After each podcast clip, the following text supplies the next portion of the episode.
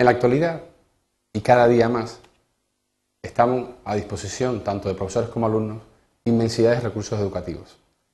¿Cuáles son quizás los más interesantes? ¿Cuáles pueden ser de mayor utilidad para el proceso de aprendizaje de una materia específica?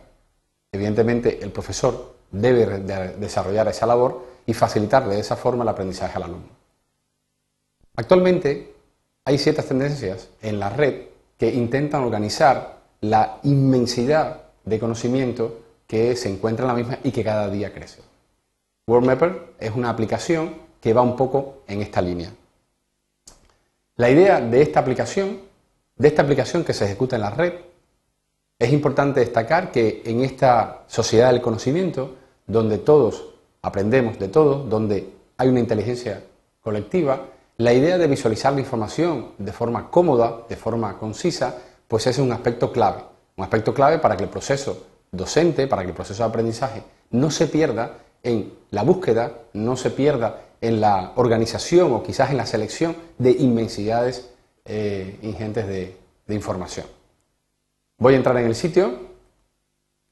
WordMapper, como comentaba, se ejecuta a través de la red. Desde la red no es necesario instalar nada tanto el alumno como el profesor pueden de manera muy cómoda a través de su navegador acceder al conocimiento. ¿Y cómo lo hace?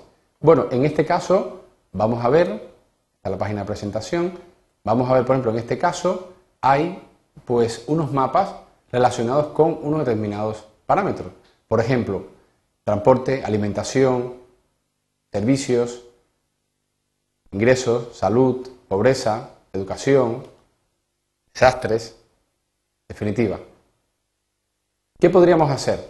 Vamos a entrar, por ejemplo, en comunicación, en la pestaña de comunicación. Fijaros que cada profesor, igual que hace una búsqueda en Internet de un determinado recurso y ver si se adecua o no para su, para su clase, para sus alumnos, para su grupo, para su nivel, pues de esta misma manera, con esta aplicación, siempre hay que hacer lo mismo. Antes de ir a la clase, evidentemente, el profesor debería seleccionar pues qué mapas podrían ser de utilidad en su materia. En este caso, voy a coger, por ejemplo, el área de comunicación.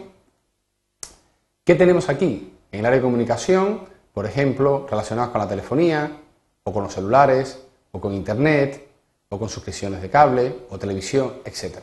Vamos a hacer lo siguiente, vamos a coger, por ejemplo, el número, este parámetro de suscriptores de telefonía celular en el año 2002. Hacemos un clic ¿Y cómo se visualiza la información? Vuelvo un poco a lo que comentaba al principio. Hay tanta información en la red. Quizás podríamos poner a disposición de nuestro alumno una página donde ficheros Excel describiesen un determinado, eh, una determinada área de conocimiento, que es de nuestro interés de análisis, o quizás a lo mejor eh, un, un informe, un texto que describe. Quizás, sin embargo, si, dado que hay tanta información, pudiésemos ponerla de manera cómoda a disposición de nuestros alumnos, incluso para nosotros mismos en nuestro propio proceso de preparación de la clase, de actualización de sus contenidos. Por ejemplo, podemos ver que en este caso el número de suscriptores de telefonía celular en el mundo en el año 2002, por ejemplo, era el que aparece aquí. Se puede ver, por ejemplo, las grandes diferencias que puede haber entre África y el norte de Europa o Europa. También podremos ver quizás, por ejemplo, el desarrollo que puede haber en China o que puede haber en India o que puede haber en Japón en esta materia. El alumno a su vez tiene aquí a su disposición un breve, un breve descriptor de la información que se está visualizando e incluso la posibilidad de que esta información la pueda abrir como un PDF. Es decir, ha buscado una determinada información, se ha centrado en su análisis, tiene una descripción adicional que favorece o que amplía ese análisis que puede desarrollar él y a su vez queda disponible con un clip como una información que puede incorporar a un determinado portafolio docente o que puede enviar a su profesor como el trabajo que debe exponer o que debe analizar en la clase siguiente.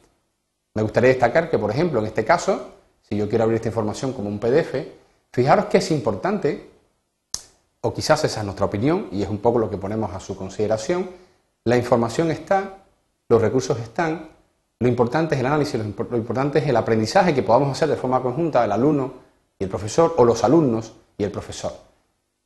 Quizás no eh, gastar energías o esfuerzos en la preparación quizás de un documento Word cuando la aplicación ya lo genera. La idea simplemente sería utilizar esta información y centrarnos en el análisis. ¿Por qué esta tabla tiene esta tendencia? ¿Por qué en esta región del mundo pasa esto o pasa aquello?